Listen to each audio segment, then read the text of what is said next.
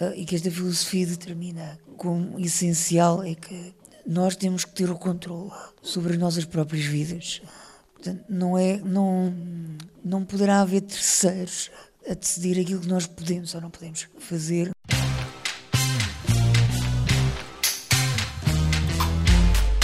Olá Jorge, obrigada por teres aceitado conversar comigo, obrigada pelo teu apoio. Uh, quis conversar contigo, temos uns minutos para falar de uma das questões que eu acho que é muito importante e que, e que temos sempre que trazer, e não sei por mais quanto tempo, mas devemos trazer nestas alturas nas campanhas, porque é uh, aquela área que está sistematicamente por cumprir ainda, é a questão da vida independente, uhum. e que tu lutaste e lutas tanto por ela. Um, o que é que te parece mais importante dentro das reivindicações todas que existem neste momento que a gente possa falar neste contexto? Nós temos de ter a consciência que hum, a vida independente não se resume àquilo que, por exemplo, os projetos piloto, neste momento cá em Portugal, estão, estão a fazer, que é a prestação de assistência pessoal. É? Para haver vida independente é preciso que as pessoas tenham rendimentos, é preciso que as pessoas tenham direito à habitação, é preciso que exista uma escola inclusiva, formação profissional inclusiva. Quer dizer, se nós uh, considerarmos que a vida independente é a pessoa com deficiência poder tomar conta da sua vida uh, e viver onde, como e com quem quiser, uh, para isso é preciso ter meios, ter ferramentas. E muitas vezes nós estamos a confundir vida independente com assistência pessoal e, e não é uh, assim. Quer dizer. E, e, as reivindicações, muitas dessas reivindicações para a vida independente, uh, passam precisamente por, por não por alterações legislativas, é só por cumprir basicamente uhum. aquilo que já está inscrito, nomeadamente na Constituição. Não? É? Sim. É cumprir o que está na Constituição e principalmente cumprir aquilo que está na, na, na Convenção sobre os Direitos das Pessoas com Deficiência. a Convenção é muito clara uh, todas as pessoas com deficiência, e, e, quando digo todas, é todas as pessoas com deficiência, têm direito a ter uma vida independente, a decidir da sua vida. E quando eu reforço todas, é porque normalmente há uma população de, de, que é esquecida, que são as pessoas com deficiência intelectual. Uh, a quem não se reconhece esse direito. Uh, e a quem uh, a saída que existe neste momento é eh, chegar ao fim da escolaridade obrigatória, que é inclusiva, e são depois remetidos para estruturas que são perfeitamente eh, exclusivas, que são os CAUS, que são os Centros de, de Atividades Ocupacionais. Eh, a partir dos 18 anos, passam de uma situação de inclusão para uma situação de exclusão, onde só contactam com os pares. Quer dizer, não, não pode ser. Quer dizer, a outra saída é a institucionalização. Quer dizer, é, é serem internados em lares, eh, que normalmente existe o lar e depois ao lado existe o. Eh, e, e o Estado eh, está, no fundo, a financiar estas soluções, porque cada pessoa que é internada no lar, o Estado paga, penso que neste momento, 1.068 euros por mês para a pessoa estar internada e para depois frequentar o CAL ainda são para aí uns 500 euros. De maneira que há aqui um investimento Sim. Eh, que é um investimento para institucionalizar pessoas. Sim. E nesse sentido para discriminar também. Para discriminar. Com, para... com, com, o, com o dinheiro dos nossos contribuintes, com o nosso dinheiro, não é? Com o dinheiro público. Uh, ainda por cima, nós temos feito, dado alguns passos, como referiste, e algumas das dimensões. Uh, os projetos piloto é uma dessas dimensões, uhum. é um dos passos mas uh, também não sabemos, ou seja, não chegam a todo lado, embora haja alguma distribuição geográfica, uh, e não, nem sempre cumprem as, ou quase nunca cumprem as necessidades reais, mesmo no que diz respeito à assistência, não é? Não. hoje de manhã estive a fazer as contas com os dados de, de execução do, do, do, dos CAVI, que são os Centros de Apoio, Apoio à Vida Independente, e a nível nacional, eh, o número de horas que as pessoas estão a utilizar diariamente anda entre os 2.2 e 2.7. uh, isto não é vida independente, quer isto não é a pessoa uh, estar uh, a decidir a sua vida. o que é que acontece? Acontece que a pessoa tem uma experiência de assistência pessoal que para muita gente é uma novidade e é, e é, um acréscimo de qualidade de vida enorme, porque tem algumas horas do dia em que podem decidir o que é que podem fazer, uh, mas o resto do tempo continua o Estado a descarregar as suas responsabilidades sobre as famílias. Quer dizer, os, os cuidadores informais continuam a ter um papel de, de, de, de aguentar, Sim. no fundo, a vida daquela pessoa. Uh, fora das horas em que a pessoa tem assistência. E, e este, este número é perfeitamente ridículo, Sim. quer dizer, porque duas horas e tal por dia é, para uma pessoa que é verdadeiramente dependente de terceiros, por exemplo, uma pessoa tetraplégica ou, ou uma pessoa com uma doença neurodegenerativa, isto significa que tem apoio, por exemplo, para se levantar de manhã e deitar à noite.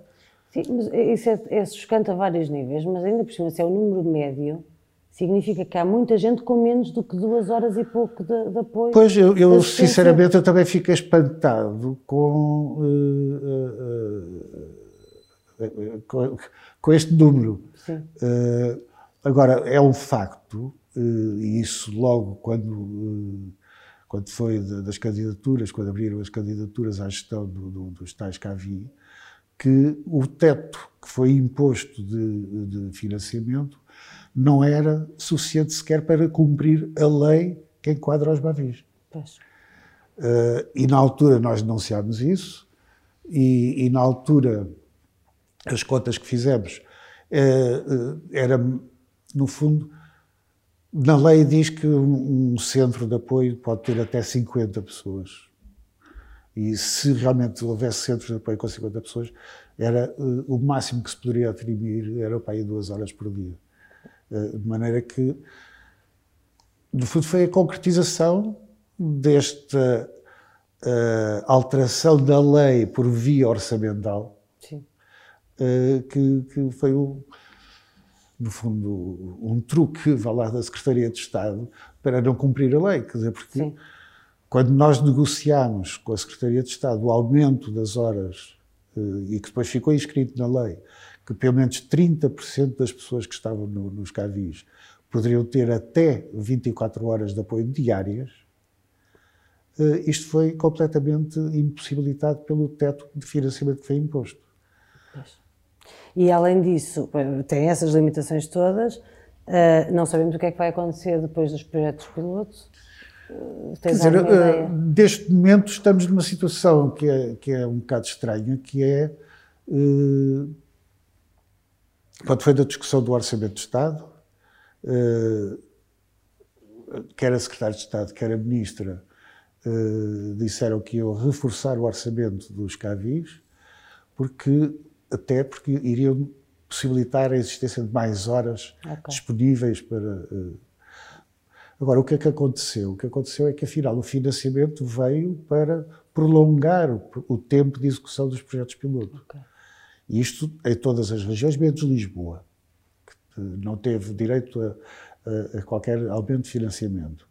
Mas, fazendo as contas, quer dizer, o que eles aumentaram 25% eh, do orçamento, fazendo as contas com o, o, prolongamento de seis meses, quer dizer que sobram para aí uns 8% desse, desse aumento, sobram para se poder realmente reforçar o apoio a horas porque o resto é para só para a execução de mais seis meses de, de, de, de projetos piloto. O que acontece é que na proposta de estratégia que, há agora, que, está agora em discussão pública,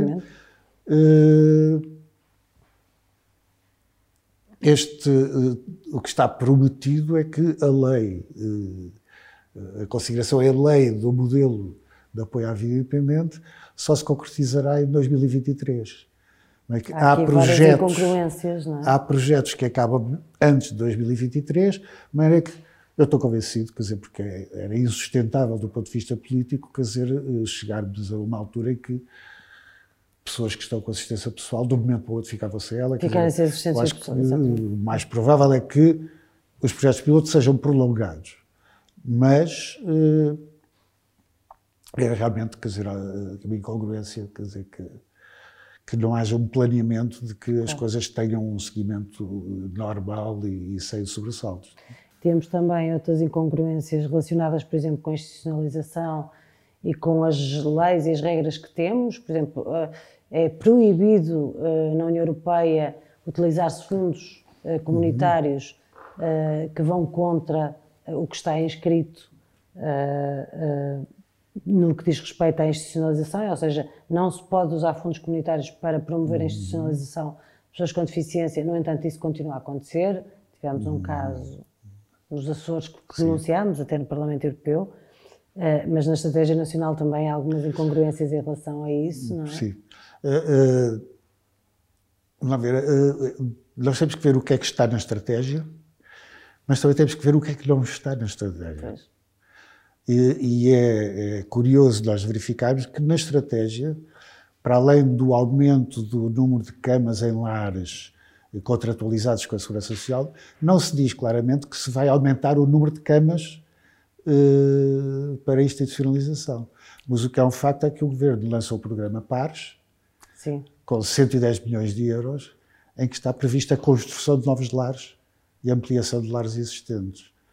Eh, De maneira que há, há uma, uma agenda escondida sim. de institucionalização eh, que não aparece claramente na, na- na proposta de, de- de- de estratégia, mas o que é um facto é que depois a- as medidas de política que são implementadas são contra, contra aquilo que se enuncia na estratégia também, que fala-se em desinstitucionalização.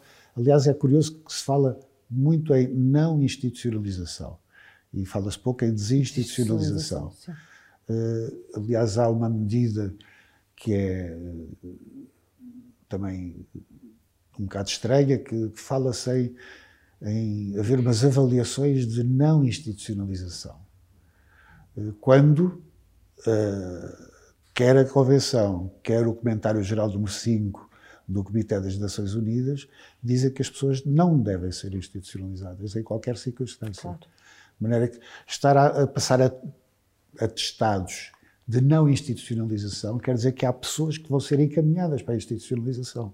Exato. É? É, é inverter um há bocado a aqui, lógica, não há é? aqui eh, sempre eh, uma, diria, uma agenda escondida de institucionalização eh, que se perpetua desde sempre em Portugal, quer dizer, tem sido a política seguida pelos mais diversos governos. É uma cultura aumento, enraizada. aumento de, de- da institucionalização. E há um facto, quer dizer, que a, a- a- as- as, a- a saída, quer dizer, a oferta de, de, de lugares em instituições, em lares residenciais, por exemplo, eh, é pequena para, as- para as- os pedidos que existem. Sim. Eh, Existem listas de espera, se calhar, com o tamanho eh, do número de pessoas que estão institucionalizadas, que são neste momento para cima de 6 mil pessoas.